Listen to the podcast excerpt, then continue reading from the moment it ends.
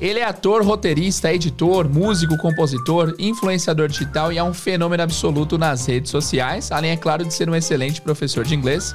Diretamente de Feira de Santana, na Bahia, recebam o teacher Tiago Rocha. You are listening to IDZ Talk Show, o show que vai trazer um especialista, um professor ou um aluno de inglês. Se essa pessoa aprendeu inglês, veja como ela fez. Apresentação Jader Lelis. Show. Hello, what's up, guys? Bem-vindos ao Inglês do Zero Podcast mais uma vez. Eu sou o Teacher Jay. Esse aqui é o Inglês do Zero, podcast que vai te ensinar inglês de forma cronológica, lógica e desde o início. E hoje nós vamos retomar um quadro que é muito querido ao meu coração aqui do podcast, que é o IDZ Talk Show. Faz tempo que eu não fazia, mas dessa vez o convidado é tão ilustre, tão gente boa e tão legal, que eu decidi retomar o quadro IDZ Talk Show para falar da carreira, para falar de como foi o processo de aprendizado e também para saber segredos dos bastidores é de um dos professores mais bombados da internet, teacher Tiago Rocha.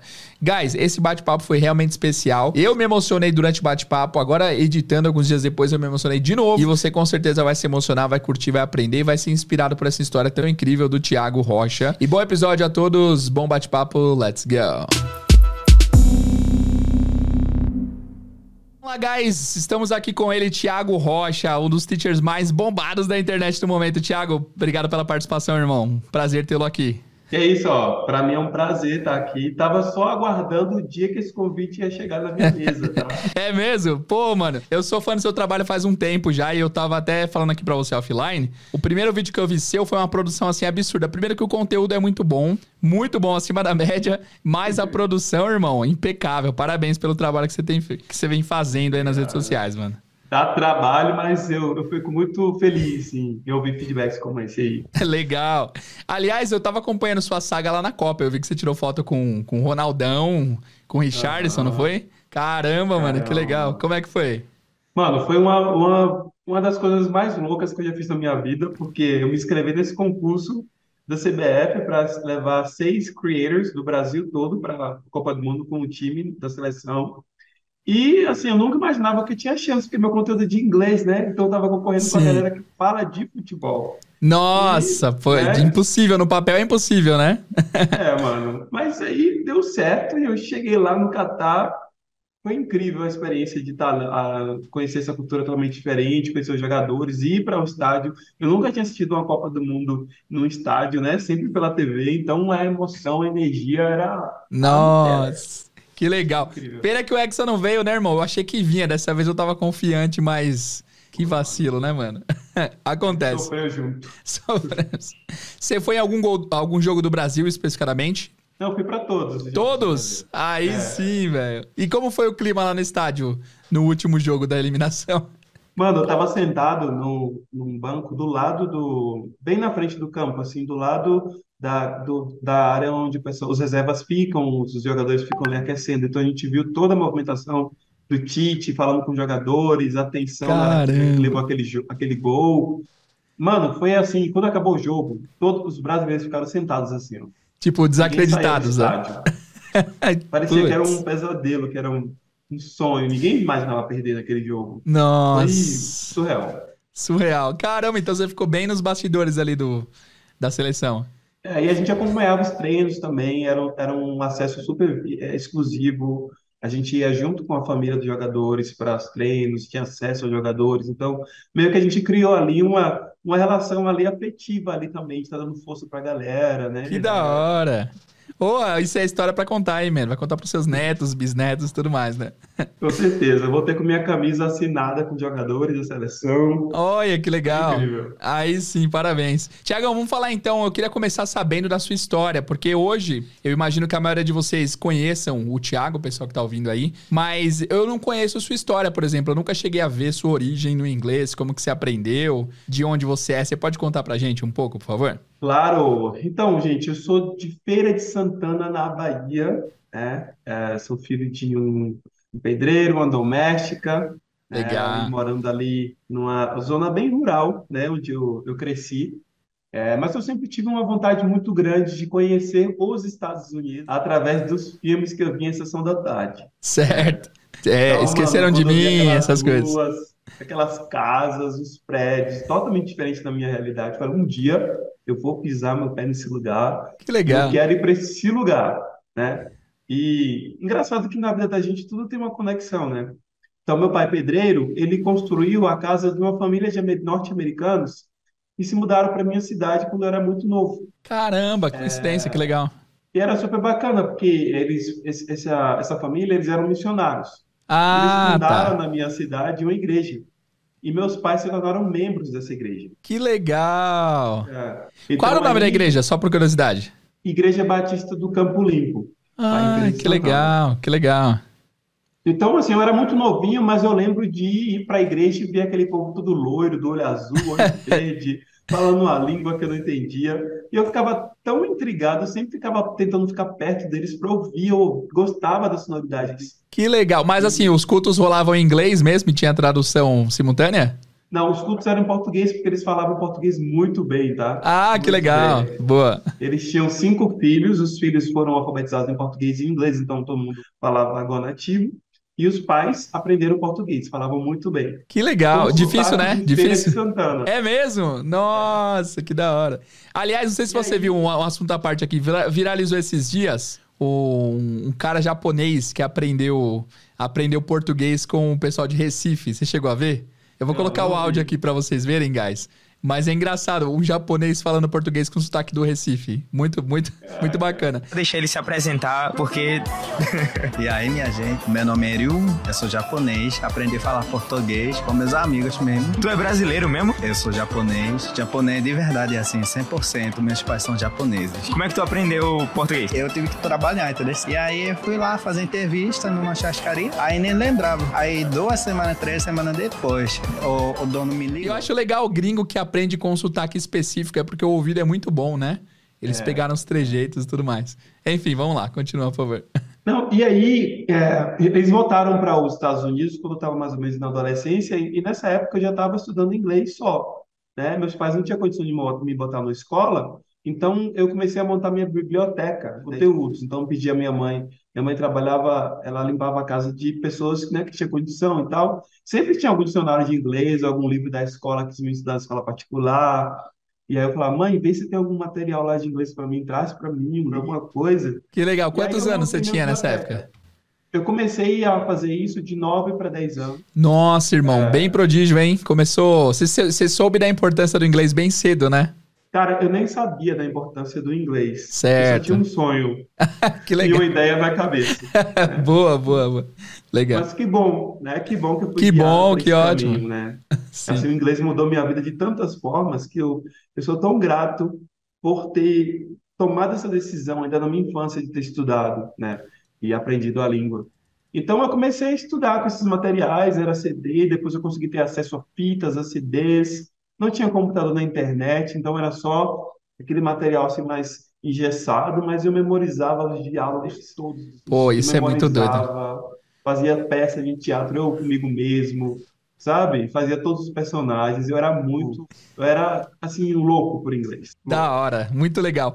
Esse- essa é uma coincidência que todo mundo que aprendeu inglês desde cedo, meio que autodidatamente assim, todo mundo tem essa coincidência de que pegou um negócio, um material e estudou esse material até gastar o material, né? De tanto que a pessoa estudou. E hoje em dia, eu sempre falo isso, mas a galera tem tanto material e eles não fazem um uso tão profundo do material que eles têm disponível hoje em dia, né? Parece Não, que é você, com um coisa. recurso só, conseguir estudar mais do que o pessoal hoje com tanto recurso que tem, né?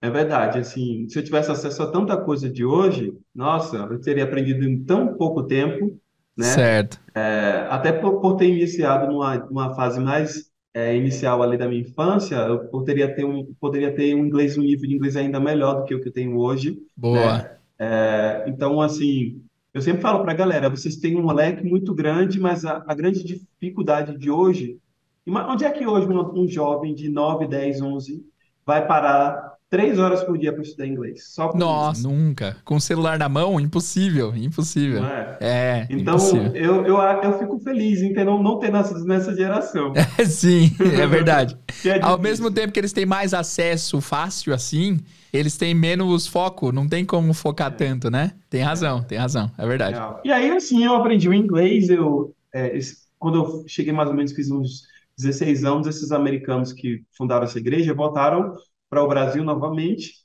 para fazer trabalho é, pontual. Uma vez por, por ano, eles traziam uns 50 gringos para fazer trabalho social. E aí, um desses anos, eu falei com meu pai, pai, pede eles para eu poder ir com eles ajudar. Eles passavam uns 15 dias. Fala para eles que eu estou aprendendo inglês, eu posso ajudar de alguma forma.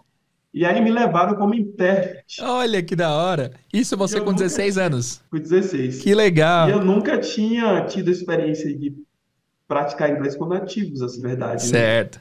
Então, é, eu fui para essa viagem e me saí super bem. Me botaram para traduzir uma pregação. Uau, que desafio, hein, man? 30 Caramba. minutos. E falei, mano, vamos lá ver, né? Aí, eu falei, aí, como eu sabia que eles falavam português também, né? Como tinha. Porque vinham, vieram 50 gringos, alguns não falavam português. Mas aquela família, eles falavam inglês e português. Então, qualquer coisa eu olhava pro cara e ele me jogava uma palavra. Ah, Eu não legal. precisei da ajuda dele, mas foi bom ter ele ali. Deu confiança, né? Porque se não, não falasse português, você ficaria mais, É, mais tímido, Deu assim. confiança. Da E eu hora. me desenvolvi ali, foi incrível. Fiz amizades que eu tenho na minha vida até hoje, você acredita? Que legal, com, com gringos.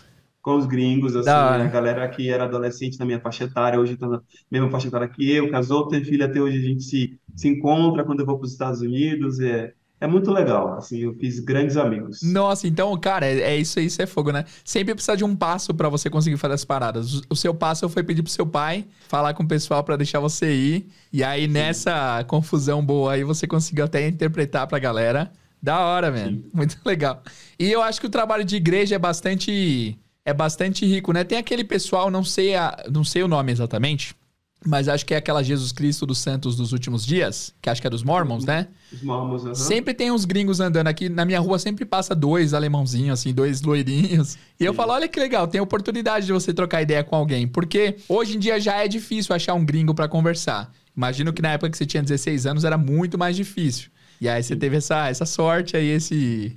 É, É, foi um, foi um presente eu ter Presente. esse, esse acesso, né? que legal. Porque não só a língua, mas a cultura. Você imagina você de- dormir num dormitório onde tem, tem 10 adolescentes americanos que só falam inglês e eu lá no meio deles. Então Legal. você dorme começando inglês, acorda começando inglês, faz as refeições, conhece a cultura. É muito legal, uma imersão mesmo. Eu, isso eu acho legal também, Tiagão. É, o que você sentia? Você sentia que eles eram.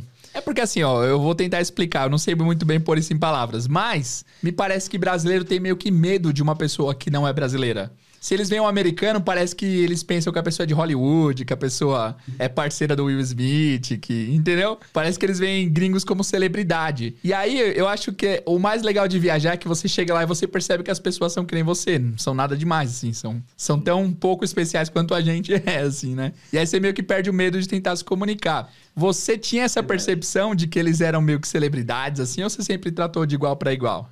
Eu tinha essa, essa percepção. Eu também Tanto que eu tinha. era, eu era papa gringo. Sabe o que é papa gringo? Não, não sei. Qualquer lugar que eu visse um gringo, eu encostava para tentar falar inglês. Ah, que legal, isso é bom, isso é bom. Se eu fosse no supermercado e visse os gringos, eu ia do lado. Aí eu ficava, passava cantando uma música em inglês assim, para eles verem que eu falava, ver se conversava comigo. Qualquer lugar que eu visse um gringo, eu ia atrás. Ó, isso é bom, você era bem, bem extrovertido, né? Acho que isso conta bastante. Olha, isso daí, inclusive, eu queria até pedir uma dica sua depois. É, que você já é experiente na área, eu queria saber se você tem dicas pra pessoas que são tímidas. Eu sou mais tímido, mas assim, eu sempre eu dou minhas dicas aqui no podcast e às vezes não, não são suficientes. Então, eu queria uma dica sua, pode ser agora se quiser, Tá. para as pessoas que são tímidas, como que elas podem desenvolver um pouco mais o inglês. Porque às vezes tem aquela pessoa que até sabe bastante, mas ela não consegue se soltar. Alguma dica? Cara, eu sempre falo para os meus alunos que às vezes a pessoa tem essa timidez de falar o inglês porque ela não está acostumada em se ouvir falar inglês. Faz Então, sentido. Eu peço para a galera fazer grupo no WhatsApp com ela mesma e mais alguma pessoa e, e mandar áudios para ela ouvir a voz dela, para ela se acostumar com a sonoridade da voz dela falando inglês, né? E até mesmo tomar mais confiança, né? E eu sempre falo para a galera o seguinte: numa comunicação, a, ora, a parte oral, a verbal, é um das, uma, das, uma das ferramentas para se comunicar, mas não é a única. Boa, legal. Então, às vezes você pode mostrar uma imagem, fazer uma mímica, uma expressão facial, né? Isso tudo ajuda a contar a história e trocar informação. Eu já Exato. eu tenho uma amiga que ela não falava um hi, nem um hello. certo. E a gente fez uma viagem com um grupo de pessoas do mundo todo, e ela fez a melhor amiga dela na viagem foi uma menina do Canadá. E Uau! essas meninas, ela passou a viagem toda com essa menina. E ela se acabava ri- rindo e, e ela se comunicava do jeito que podia, monossilábicas, com mímica, com desenho, né? E a comunicação surge. E é super legal quando você entende isso, que é, você pode errar, Sim. né? A timidez também está nesse lugar, né? Ah, eu tenho que falar certo, senão a pessoa me É, a criticar. perfe- perfeccionismo brasileiro, né, que a gente tem. É. Pode A crer. pior coisa que pode acontecer é a pessoa dizer para você que ela não entendeu. É, e aí? Mas aí você repete ou tenta falar de outra forma, né? Não vai É. te matar essa, essa- esse não entendimento, né? É, você só tem a ganhar. Eu, eu tenho. Hoje em dia, quando eu olho as minhas primeiras interações com pessoas não brasileiras, eu fico pensando como é que eu conseguia trocar aquela. Porque na hora que eu tava me comunicando, não sentia falta de nenhum repertório de vocabulário, assim. A gente conversava sobre tudo. Mas olhando o inglês que eu tinha na época, eu não sei como que eu conseguia conversar sobre tudo, porque parece que me faltava palavras, assim. É o que você falou, né? Tinha gesto, tinha, enfim, tinha todo o resto que não a voz, né? Legal. É, é, é. Tem muita coisa aí pra gente correr disso. Da hora. Ó, então tá, você estudou dos 9 até os 16, autodidata em casa, com livros, com fitas e tudo mais. E como que você escalou seu inglês, mano? Como que você foi melhorando ele? Ah, eu também, depois que eu, que eu já estava bem no inglês, eu consegui fazer um curso de inglês, Certo. que naquela época ter um certificado valia muito, né? O papel. Sim, Né? sim. É, eu sou de 90, né? Então você imagina que ali nos anos 2000, né? É, ter um certificado para ir para o mercado de trabalho importava. Então Certo. eu fui, fiz um teste de nivelamento, eu já fui já para o pré-avançado, Boa. aí terminei o curso, né? Depois voltei, virei professor da escola, Da mesma escola que você estudou? a mesma escola que eu estudei. Da hora. Então, é, depois fui para a universidade, fiz letras com inglês, né? Boa. Continuei fazendo esses trabalhos uma vez por ano com esses americanos, sempre passava esses 20 dias com eles, né? Então era muita imersão, né? E consumia muito conteúdo de música, de filme, de séries, né? Conversava só. Por ter feito essas amizades, então conseguia fazer muita ligação de vídeo durante o ano, quando os americanos não estavam aqui, Da né? hora, legal. Nossa, que legal, cara. Mas e, e até, até então, até a faculdade, você já tinha ido pra fora trocar ideia com alguém? Não. Mano, isso é muito legal. Eu fico super impressionado, porque to- tem gente que defende que só dá pra se aprender se você viajar, se você fizer o intercâmbio, né? E você é um dos professores mais legais que tem aí, junto com outros que eu conheço, que aprenderam e se tornaram professor antes de saírem do país, né? É muito legal. isso. Formei na universidade e não consegui fazer o intercâmbio, né? Que era meu sonho, fazer o intercâmbio dentro da universidade. Então, só depois de quatro anos formado foi quando eu consegui, né? Fazer minha primeira viagem internacional, que foi inclusive uma, um milagre que aconteceu na minha porta, né?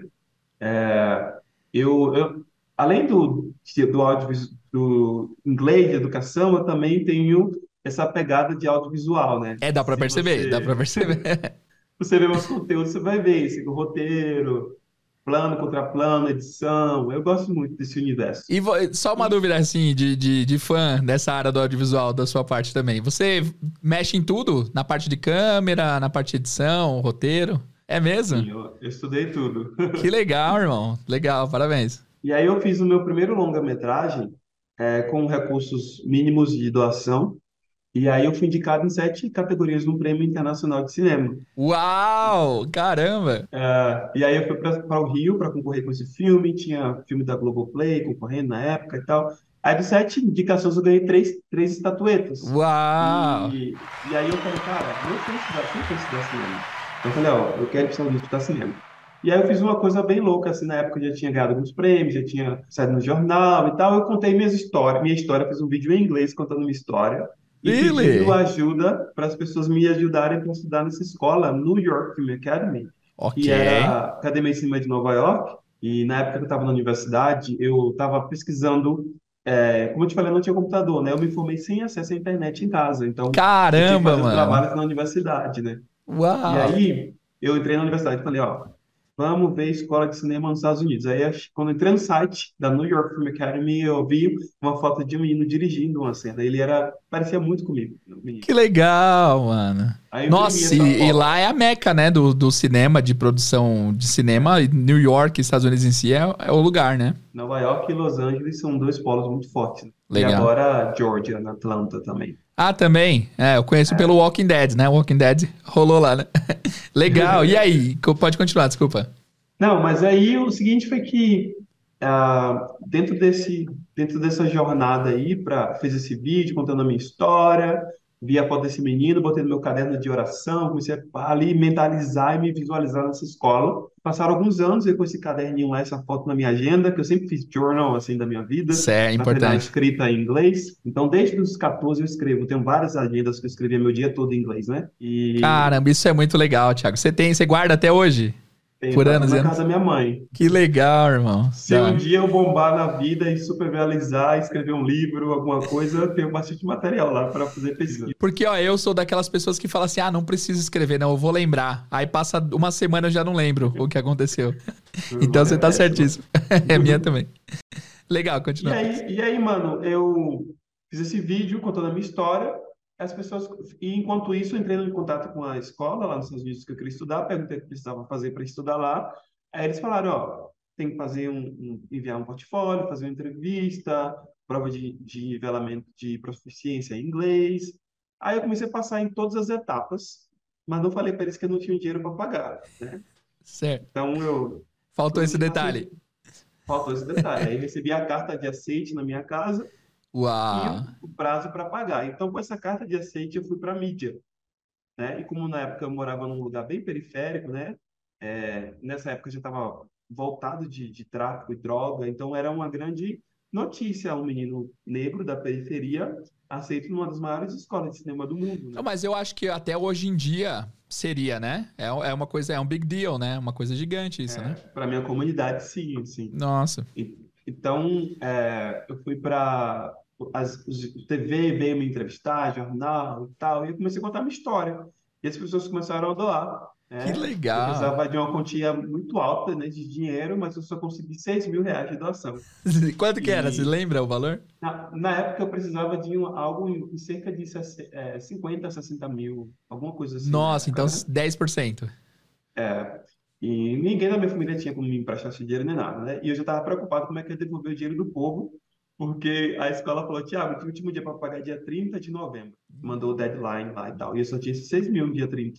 E aí eu passei o meu dia assim em oração, assim, e lembrando toda a minha jornada de vida, o que eu tinha enfrentado para chegar até ali, né?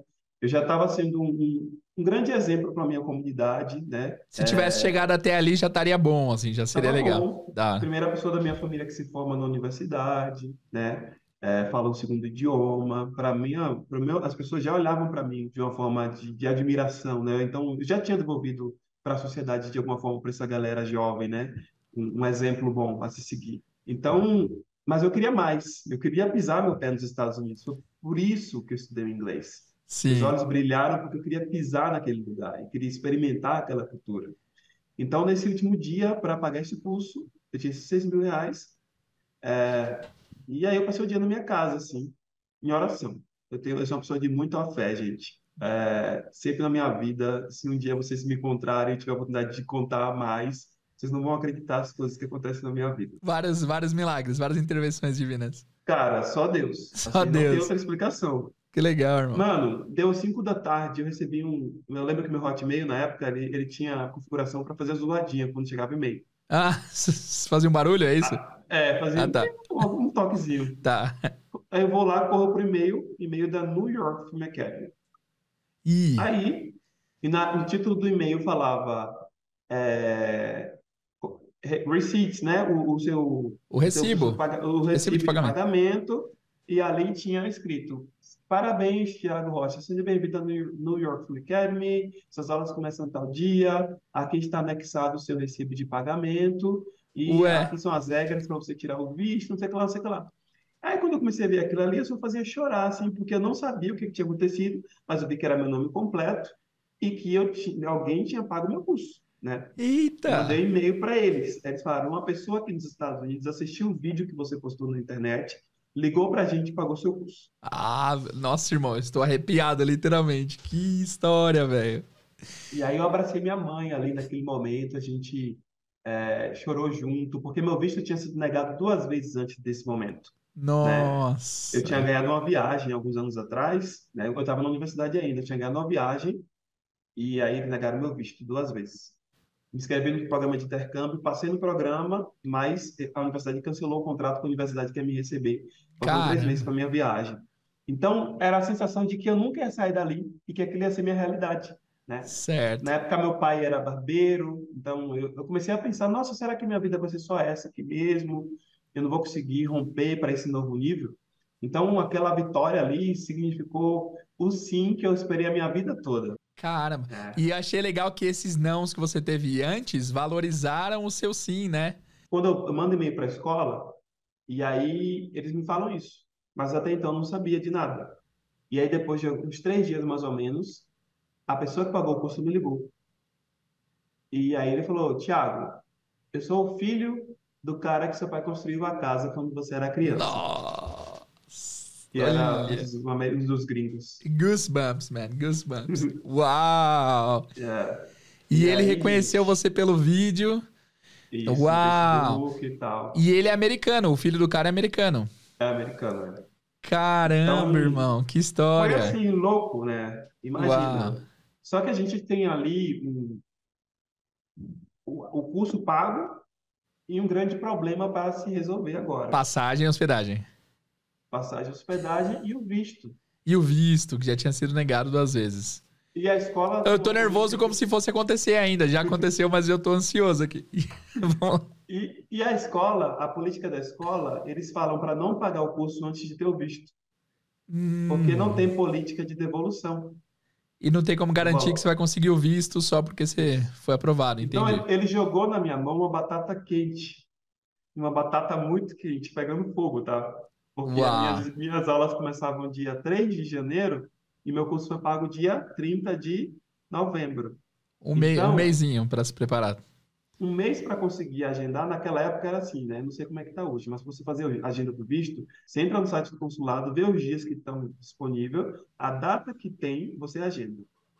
E para estudante, você tem que ter um visto de estudante, que você tem que receber um documento chamado I-20. Esse documento não pode ser enviado por e-mail, tem que ser físico, então ele vem de navio. Ou de Vixe. avião. Então, esse documento, na época, não podia ser enviado por e-mail, para você ir para a entrevista do visto. Você tem Vixe. que apresentar esse I-20. Então, o que é que acontece? Eu, desesperado, né? Vamos procurar esse bendito. Onde é que eu faço a entrevista do visto? Recife. Achei uma vaga, né? Só que a da vaga que eu achei não era. A escola falou: o seu I-20 vai chegar na sua casa em 10 dias. Até que, até data? que tá bom, né? 10 dias até que tá bom. Legal. 10 dias. Então seria o que mais ou menos dia 10 de. Dezembro. É, por aí, 10, 10 9 de dezembro, né? Por Certo. aí. E aí eu consegui a entrevista para o dia 10 de dezembro. Uau, Ou ok. seja, Eu não moro no, no lugar onde tem visto. Você teria que Claro. se deslocar pra lá, mas pra se deslocar você teria que esperar chegar o, ne- o negócio. o documento. Mas não, as passagens ficam caras para comprar em cima. Imagina eu comprar passagem faltando 10 dias em dezembro. Caramba, é muito problema, dinheiro. mano. É muita coisa em cima de coisa. Então eu comprei essas benditas passagens. É, em uma das turnês que eu fiz com minha companhia de teatro, eu tinha ido um- uma vez, a gente fez uma turnê no Rio, e essa pessoa do Rio tinha uma família que morava em Recife. Eu falei, cara, vê se eles podem me receber na casa deles, porque eu não tenho dinheiro para pagar o hotel. E aí a família me recebeu maravilhosa. É, E aconteceu que viajei para esse bendito visto. Só que, esqueci, deixa eu botar uma coisa. Tá. Eu, o I-20 precisava chegar no dia que eu ia viajar, antes do horário de eu ir para o aeroporto. É, entendi, faz sentido. Foi muito risco tudo que eu fiz. Pagar o visto, que não é Sim. barato, comprar a passagem e não ter o documento em mão. E mais uma vez a minha fé teve que entrar em ação. Porque Sim. É, é, alguns anos atrás desse, desse evento, meu pai comprou uma caixa de correio, aquela caixa de correio de metal. que Certo. prendia no, no portão. E, cara, durante muitos anos, toda vez que eu saía de casa para ir para a universidade, eu botava a mão dentro da caixa e eu falava: um dia meu, meu convite para Estados Unidos vai chegar por aqui. Que legal, irmão. Visualizando, né? anos. Nossa. E aí chegou o dia da virada, do momento, né? Eu preciso, o translado já estava perto para chegar, e aí esse bendito documento chegou antes do translado chegar na minha casa, do translado chegar na minha casa. E aí Qual eu antes, assim? bendito- Qual antes? Uma horinha antes de chegar? É, Eu não lembro quanto tempo, assim, Certo. mas isso foi no período da manhã. É, foi até um documento, um envelope do USP, é, bem Certo. durinho. Até hoje eu tenho guardado esse envelope. Uau! Então, eu viajei para essa bendita entrevista do visto, assim, né? Cheguei lá, a moça me fez a entrevista toda em português, depois ela fez toda em inglês, as mesmas perguntas. Ah, mas é normal Entrevista isso? É normal essa. é- é- Não, né? Geralmente em português só, né? É, Uhum. ela, é, a entrevista geralmente dura 3 a 4 minutos, é muito rápido. A Sim. minha durou 20. Uau, ok. É, quando eu falava que eu estudar, ia estudar cinema, ela não estava acreditando. Mas por que você vai estudar cinema?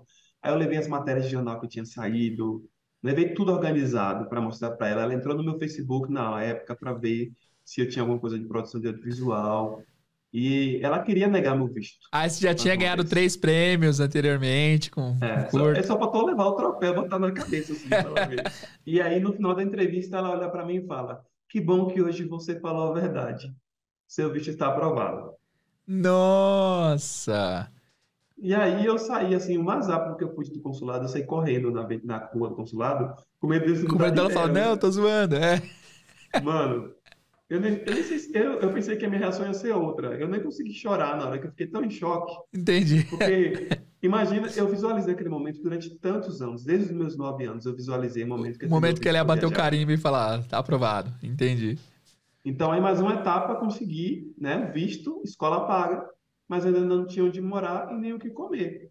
Tá. Porque Tá. é, Não, mas mil até aí reais. tá ótimo. Não, é bastante batalha, hein, mano? Já foi umas quatro, cinco aí. É impossíveis. Boa. É, Vamos lá. E aí até o. Eu tinha esses 6 mil reais, converter em dólar já era pouco, né? Já tinha gastado um dinheiro para pagar passagens de avião para Recife e voltar. E aí, cara, mas um outro, outro milagre acontece. Eu me lembro que um dos anos sempre vinha equipes do Kentucky e Indiana para Certo. Feira de Santana para eu ser intérprete. Mas teve um ano, desses sete anos que eu trabalhei com eles, que veio uma equipe de Nova York. Só um ano dos sete. Porque E- Kentucky e Indiana são bem longe, né? De Nova York, Então. bem longe. Certo. E, e eles dividiam, não era só de intérprete, eram cinco, seis. Cada intérprete era responsável por uma equipe. E naquele ano eu fiquei responsável pela equipe de Nova York. Não é à toa, né, irmão? É sempre é Deus trabalhando nos detalhes. E aí eu lembrei, eu, na- eu lembro naquele dia eu falei para uma senhora do grupo, meu sonho é para os Estados Unidos e Nova York. Ela falou, um dia, se Deus quiser, você vai. E eu lembrei dessa senhorinha, procurei nos meus cadernos, porque no final de todas as viagens eu pedia para todos eles assinarem com nome, e-mail e telefone. Aí Uau! eu tinha a lista de todos, que eu não tinha celular ainda na época, né? Você, fa- Eu você fez de caso pensado, assim, um dia eu, eu precisarei Não. ou foi. tocou no coração, você escreveu? É eu, eu sempre gostei de, de ter tudo anotado, de tudo Cara, organizado, né, mano? Isso é muito Eu legal. gostava. E aí, é, eu mandei e-mail, ela "Ah, pode ficar na minha casa, você não vai precisar pagar nada, nem alimentação, nem hospedagem, nada. Pode vir." Uau! E aí, um casal de empresários da minha cidade, faltando uma semana para minha viagem, me, me abençoou com as passagens e roupas para que eles eram donos de, da, de uma franquia da Hering, da Hering. Uau! Caramba, mano. E aí, no dia 30 de dezembro de 2000, 30 ou 31, de 30 para 31 de dezembro de 2014, 10 anos atrás, quase 10 anos. É 10 anos atrás, né?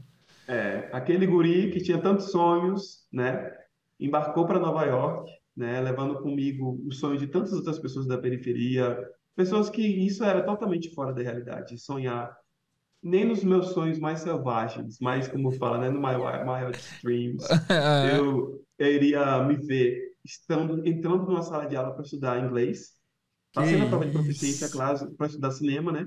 É, 12 horas de aula por dia em inglês, eu entendendo de pau a pau, de pau a pau, tudo. Ganhei Pô, por- é difícil, escola, irmão, porque mesmo que você fale inglês normal, que você seja fluente, é uma linguagem técnica de cinema, né? Que não é fácil de entender, né? Legal. Embarquei para Nova York e realizei esse grande sonho. Me destaquei na escola. esco- A professora de roteiro escrever uma carta para o diretor da escola, para a escola me dar uma outra bolsa. Uau! E histórias assim incríveis, assim. Caramba, irmão. Quanto tempo foi esse curso? Foi um semestre. Um semestre. Nossa! E que lugar que ela morava da cidade? Ela morava na ilha mesmo, em Manhattan mesmo? Não, era no Queens. Era no Queens. Que É um bom. bairro, um bairro bem preto, eu me senti super Super em casa. acolhido pela comunidade, assim, a cultura, que eu gosto muito de hip hop, R&B, Da hora. é, foi muito legal. E era uma família preta também, então Que legal. Ah, então você, você virou residente, né? Não, não era turista. Você morou de fato e viveu a experiência seis meses ali. vivi na essa veia. experiência e foi incrível. Que legal, mano. E depois que você saiu de lá, você conseguiu trabalhar um pouco na área. Aí é que tá, depois de já ter feito todo esse rolê aí, ter conseguido essa experiência incrível, por que que hoje você tá na área do, do, do inglês e não na área do cinema? Ou você tá, de certa forma, né? Usando os dois. Mas qual foi o Swift aí? Onde que... Cara, é, quando o áudio, o audiovisual entrou na minha, quando o inglês entrou na minha vida como uma coisa mais, porque eu já tinha formação, né? Eu Certo. fiz letras com inglês para fazer meu intercâmbio, não eu queria ser professor, Ah, é verdade, sim, certo. entendeu? Era já ir pros tinha Estados formação. Unidos.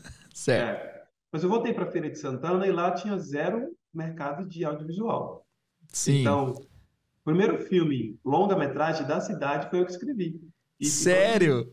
Aliás, ô, Thiago, só um, só um adendo aqui. Se você conseguir, irmão, mandar links de coisas que você tá mencionando, tipo seu primeiro curta, seu... Porque aí eu fiquei curioso pra ver e o pessoal deve estar curioso também. Eu vou deixar tudo na descrição aqui, tá? Tá. Então, assim, eu, eu, eu fui um pioneiro ali na minha cidade, né? O primeiro filme, eu aluguei, aluguei os cinemas da cidade para exibir meu primeiro longa. Então, eu posso dizer que o primeiro filme exibido da cidade foi eu que escrevi e dirigi. Uau, É, que E legal. ganhei prêmios também. Depois eu fiz um outro longa alguns anos depois. Também foi sucesso de bilheteria, exibido lá na Bahia. É, então eu fui construindo essa história, mas é, financeiramente falando, viver de arte é muito complicado se você está fora do eixo Rio-São Paulo. Sim, entendi. Então é, eu já dava aula e eu tinha um feedback muito bom dos alunos, assim, de, da galera querer só se fosse comigo, entrar na escola, só quero estudar, Legal. meu filho só, meu filho só vai estudar aqui se for com o Thiago. Então eu via que eu tinha uma, uma, uma capacidade de transformar o ensino mais palatável, didático, divertido, né? Então quando um amigo meu me falou, Thiago, por que você não faz um, um seu infoproduto? Eu trabalho com isso agora, vou te ajudar e tal. Você pode unir o que você sabe de audiovisual, você manda super bem, de câmera, de edição, fala super bem, fotografa bem, tudo você tem tudo que precisa para bombar. Ele falou isso para mim. E, e na época eu tinha acabado de ganhar um edital do governo para fazer atuação para TV e cinema em Nova York de novo. Uau, pago pelo governo. caramba, mano. E eu encontrei ele num dia antes de viajar. E ele falou: aproveita que você vai para os Estados Unidos e começa a produzir conteúdo lá, dando dicas de inglês e usando o seu universo né, mais criativo e tal. E aí eu fui para essa viagem, aproveitei, comprei os equipamentos tudo lá e comecei a gravar. Na, na. B&H? Você comprou na B&H? Comprei, a escola tinha uma parceria lá com eles. Ah, eu comprei esse aqui também na B&H. Com a vaquinha da galera. Legal. Então, mano, foi. ah, eu juntei esses dois universos, mas a, a princípio meus conteúdos não eram tão cinematográficos como são hoje. né? Certo. Eu comecei mais professoral, meio Aham. travado ainda para entender como me, me- como existir no mundo digital, né? É assim, ó, só, só falando do, do ponto de vista de, de quem trabalha com a educação online, é, no nosso meio, era, eu, eu não tinha visto nada tão é, teatral no bom sentido, assim, uma cena que trouxesse conteúdo. Era só a gente falando pra câmera, né? Tipo assim, é, hoje eu vou ensinar como que fala do nada, out of the blue. Nada Sim. tão é, dentro de cena. E aí eu não sei se foi você quem começou, aliás, eu gostaria de saber. Mas aquele tipo, estilo de vídeo de In English, please, né? Eu, eu, o primeiro que eu vi foi seu, depois eu vi vários professores replicando a mesma ideia. De tipo, a pessoa tá em apuros e pedir ajuda e você falar pra pessoa falar inglês. Eu achei muito legal, porque mudou todo o mercado. Eu que sempre tenho o algoritmo do inglês, eu sempre vejo os vídeos, eu comecei a ver que o pessoal ficou mais artístico, assim.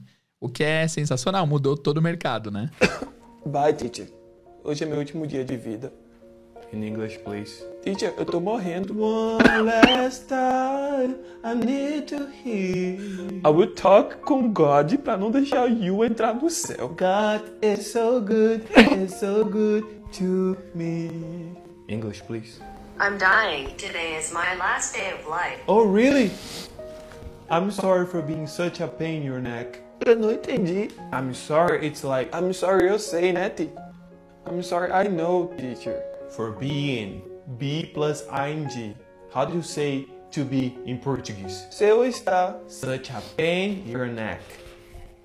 Ah, legal. A gente influencia muitos professores aí, produtores de conteúdo. Legal. É, porque o que eu fiz basicamente foi utilizar a estrutura de roteiro de audiovisual para condensar em um minuto e ensinar e entreter, né? Uau, difícil, Então, desafiador, né? A gente vive os personagens e como eu sou ator, então isso me facilita é, incorporar os personagens. Tem gente que até hoje acredita que o teacher e o aluno são pessoas diferentes, né? Sério? Que é super engraçado, né? É, mas eu criei essa fórmula, né, de- dessa série que se transformou em uma série, né? O English Please tem mais de 40 episódios. Legal. É, nos mais, mais diversas temporadas, né? E o pessoal começou a replicar, você acompanhou, né? Sim, já vi Vários teachers, já vi né? vários, já. É. Legal. Que é super, super divertido, né? Agora eu tô com outra série, que é o Diogo e Natan, tá no episódio 21 também, que tá bombando super também. Bombou super, saiu gosto. até na- nas páginas grandes, assim, de, de Instagram, né? Eu, eu cheguei a ver. Da hora. É, então é, é meu jeito, assim, de, de ensinar, de me comunicar e, ao mesmo tempo, estar perto do audiovisual, né? Como ator, também sou ator, tenho DRT, né? Tô- me mudei para São Paulo também para ter oportunidade de fazer outras coisas também, séries. É, agora você tá no, tá no eixo, no eixo que dá pra você trabalhar bem. E aí, quais são seus planos, irmão? Porque você fez a transição pro mundo do inglês porque você estava gostando, as pessoas estavam gostando de você.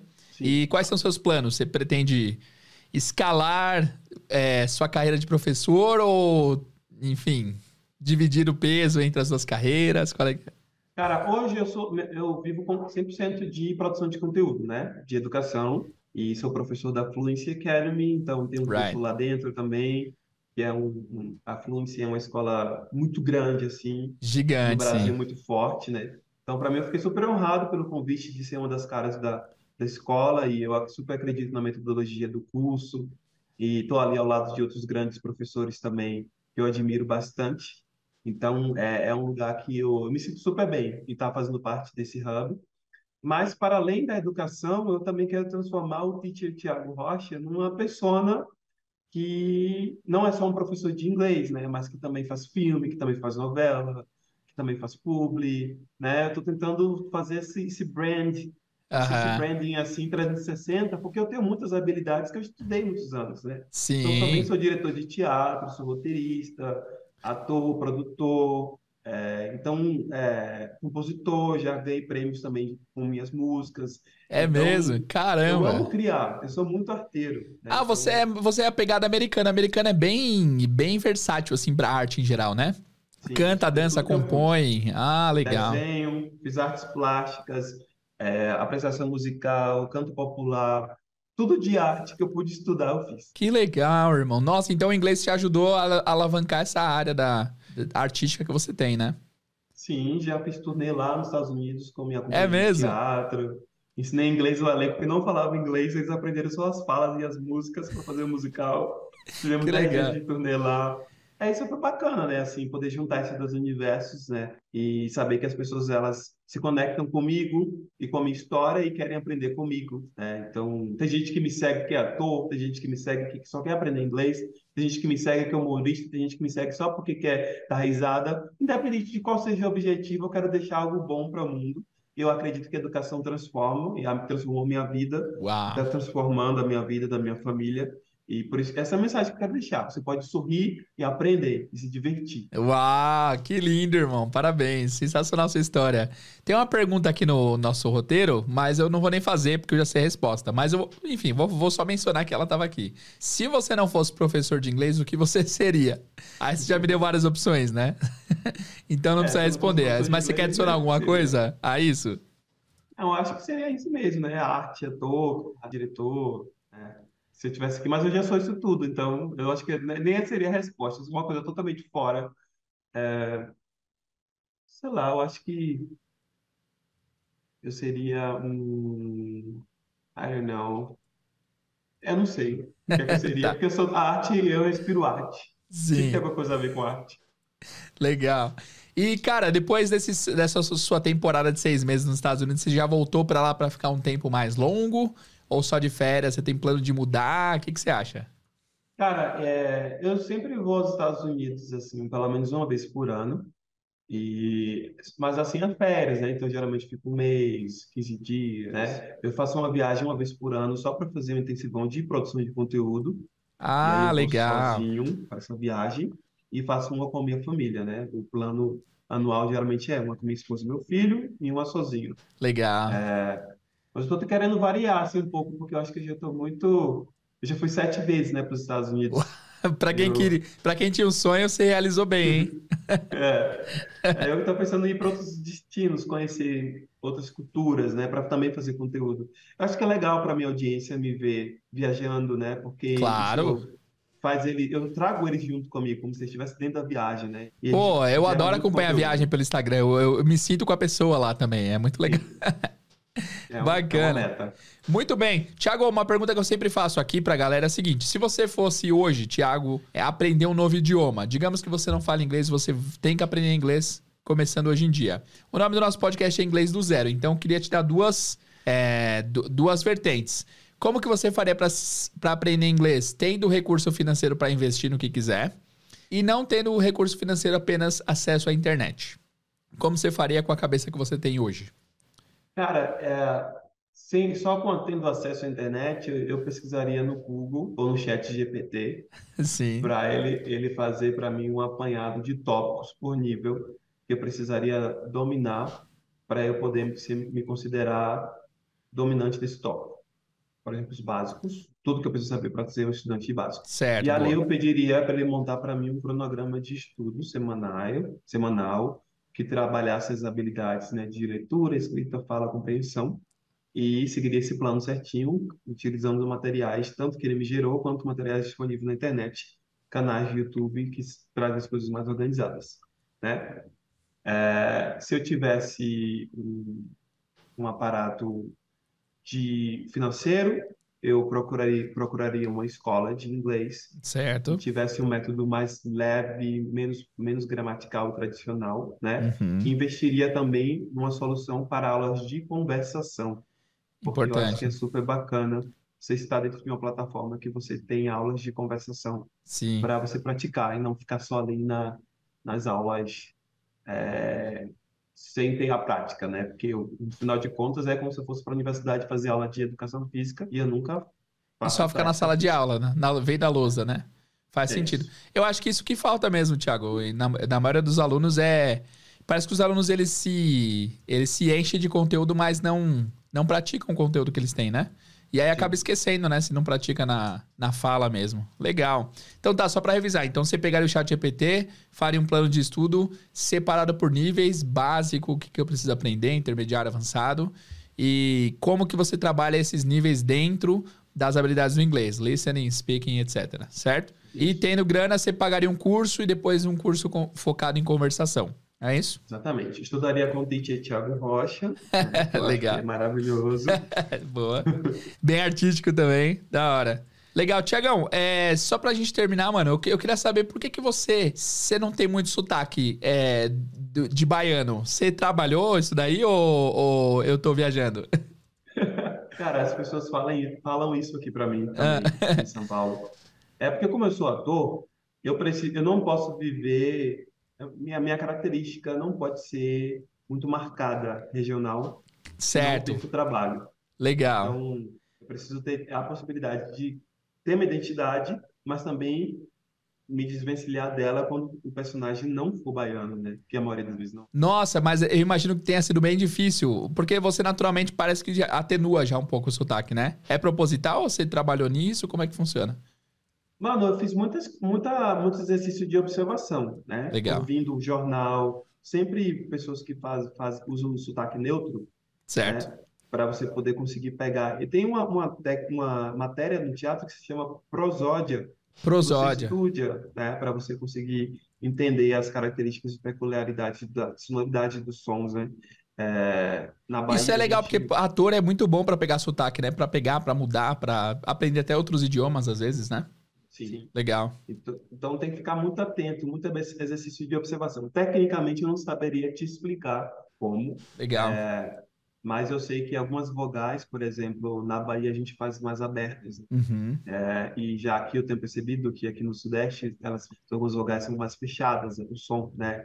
O é, e, né? E são coisas que acabam marcando muito quando você Legal. força muito nesses, nesses sons. Ó, meu pai é baiano também. Ele falou que quando ele chegou em São Paulo com oito anos, é, na escola tiravam muito sarro dele por causa do sotaque. E aí ele meio que ficou traumatizado e ele tentava de tudo pra atenuar o sotaque dele. E eu, eu, só sabia, eu só soube que ele era baiano anos depois, porque ele não mora comigo, né? Ele só é, ele é separado da minha mãe. Eu fiquei sabendo anos depois que ele era baiano, porque eu não sabia. Ele não tinha o sotaque, porque propositalmente ele tinha tentado atenuar. Mas eu acho interessante isso, porque todo professor de inglês que é bom tem um ouvido bom também, né? Isso é muito interessante. Consegue ouvir, consegue repetir, consegue modular sotaques e tudo mais. E aí, irmão, só pra terminar, tem um vídeo seu, eu não lembro o contexto inteiro, velho, mas eu lembro que era algum algum vídeo que você que alguém comentou assim: "Ah, mas ele é teacher, ele tem sotaque". Esse é um assunto que eu falo direto aqui também. Mas o que que você tem a dizer sobre isso? Porque assim, eu aprendi inglês com 25 anos, eu comecei a aprender, né? E, Uau. mano, não tem como eu ter um sotaque é, americano. Eu nem quero também, nem faço esforço ativo pra isso. Eu tenho meu sotaque abrasileirado e eu não vejo problema. Mas os alunos que estão começando hoje, eles fazem questão de ter um sotaque irreconhecível pra que ninguém saiba que eles são brasileiros. E aí eu vi seu ponto de vista naquele vídeo, eu achei legal, queria que você compartilhasse com a galera pra acabar. Cara, tem uns haters, né? Tudo que você faz na internet, eles sempre ter alguém que vai falar ali pra você, Sempre tem. Você não presta, você tá errado, você... Então sempre tem uma pessoa que falar besteira, né? Eu acho que sotaque todos temos, até porque o inglês não é uma propriedade dos Estados Unidos. O Interessante. inglês, o inglês nem é a língua oficial dos Estados Unidos, primeiramente. Então daí a gente já bota essa pessoa para ficar caladinha no lugar dela. Sim. Se- segundo, é, se, a, se o inglês não é uma propriedade dos Estados Unidos, o sotaque norte-americano não é o sotaque correto. Da mesma Boa. forma que o sotaque britânico não é o sotaque correto, o sul-africano, o australiano e por aí vai. Então, o sotaque é mais uma- um traço que gera, que mostra a sua identidade de onde você é. Basicamente isso. Perfeito. O- eu acho que você precisa pri- pris- é, prezar pela sua comunicação e a possibilidade de ser compreendido, tá? Então, você tem que ter uma boa pronúncia. De sotaque é uma coisa, pronúncia é outra. Sim, É. perfeito. Porque quando a gente pronuncia palavras, por exemplo, põe uma sílaba tônica no lugar que não é para estar, Hum. uma pessoa nativa, ela realmente vai ter dificuldade. Para a gente brasileiro, pode dizer assim, nossa, ela está tirando comigo. Só por causa desse detalhezinho, ela não entendeu o que eu estou falando. Nossa, esse lance da Realmente. tônica faz toda a diferença, né? É, é, é como se você quiser falar ovo, você vai falar ovó, a pessoa não vai te entender, né? Ovó, quem? Assim? Exatamente. É, Exatamente. Então, assim, é, foca, foca no que você precisa dominar primeiramente, que é se comunicar. E se comunicar bem com fluidez, né? Você pode falar sobre qualquer coisa que você gostaria de falar, então você é fluente. Isso Perfeito. basta. Quando você chega nos Estados Unidos, gente, olha, eu estudava nessa escola. Eu tinha alunos, ah, tinha colegas do mundo todo. Gente da Índia, da África, eh, da Europa, do Canadá e do Brasil. A gente conviveu nessa turma ninguém nunca teve nenhuma dificuldade. Os, os americanos ficavam assim, todo mundo falando, ah, sotaque de brasileiro, ah, ah, sotaque de indiano. Eles não estão nem aí. aham, Isso aí é, não estão nem aí. No dia a dia, você vai numa loja, vai pedir uma coisa, vai comprar coisa, eles não estão nem aí. é o brasileiro É que liga pra do isso, né? É, É, é a gente que liga. Eles não estão nem aí, ó. Whatever.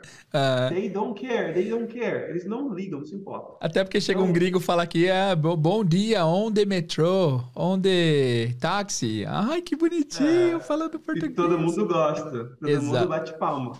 Então, o que eu falei basicamente ali para aquela moça, né, que, que fez esse comentário infeliz, é, é que a língua, o inglês é uma língua franca, né? E, o conceito de língua franca ah, é uma língua internacional, né? Sim, O, o inglês falando brasileiro, o brasileiro falando inglês, o canadense falando inglês, é uma língua internacional, né? Não precisa se desvencilhar do seu sotaque. Eu sou ator. Aí, sim, se eu for para os Estados Unidos querer virar ator lá, Broadway, é, aí você vai precisar, é. eu vou ter que contratar um coach, né? Um, um coach de fala. Por exemplo, a Bruna Marquezine contratou. Não, Um mandou bem, né? fala. Nossa, eu fiquei impressionado. Mandou super É. bem. Uhum. Contratou um coach para poder ajustar o sotaque para ela poder entrar nesse mercado. Senão, é, a pessoa fica muito enviesada e ela só pode fazer determinado tipo de papel. Então, passar numa audição já é muito difícil. Então, Sim. se você limita as suas possibilidades porque você não domina o sotaque da nação que você quer trabalhar, Uhum. aí é mais complicado. Então, nesses contextos, né, a Anitta contratou também Uhum.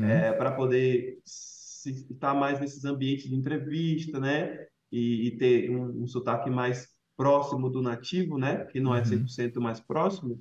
Então, é, são elementos que você faz isso quando você tem um objetivo específico Sim. né, para uma profissão. ou- Mas, gente, se você só quer aprender inglês para ir fazer um intercâmbio, para trabalhar lá fora, numa comunicar. área né, comunicar, uma viagem, não, não gasta tempo com isso, não. E essa sua dificuldade aí que você falou, que se precisar modular pra fazer um papel, essa dificuldade os britânicos teriam também pra ir pra Broadway, por exemplo. Se for interpretar um americano, eles também teriam dificuldade de aprender, né? Não é só não nativo do inglês que teria essa Exatamente. dificuldade, né? Porque Perfeito. é sonoridade, né? É som. E a gente imagina você estar habituado a falar sempre com um determinado tipo de projeção vocal, né? Então, as pessoas falam, ah, quando você fala inglês, sua voz muda. Claro que muda, você é outra região. É outra região é outra total. região. É verdade. Então, é, você tem que se acostumar a essas novas modulações e exercício de muita repetição. Perfeito. Perfeito, Tiagão, excelente. Por mim, eu ficaria horas trocando ideia aqui, mas eu não quero te ocupar muito tempo. Obrigado pela participação, irmão. É, foi uma honra. Tem alguma mensagem final para deixar para os nossos ouvintes aí antes da gente encerrar? Gente, quero agradecer, foi muito legal. Obrigado por vocês estarem aqui ouvindo esse, esse papo fera nesse início de ano. É, e a minha palavra para vocês hoje, gente, é o seguinte: aproveita que o ano começou e, de uma vez por todas, tira da lista de metas que você vai ser fluente nesse ano. A motivação é como se fosse uma chama que ela acende e apaga. Acende e apaga. A disciplina é uma chama menor, mas ela fica acesa o tempo todo. Então você precisa ter disciplina para você ser fluente em inglês. Tá bom? Uau, ô louco, essa foi ótima, hein, irmão? Obrigado, Tiagão. Tamo junto, irmão. Um abraço. Vamos junto. Um abraço. Falou.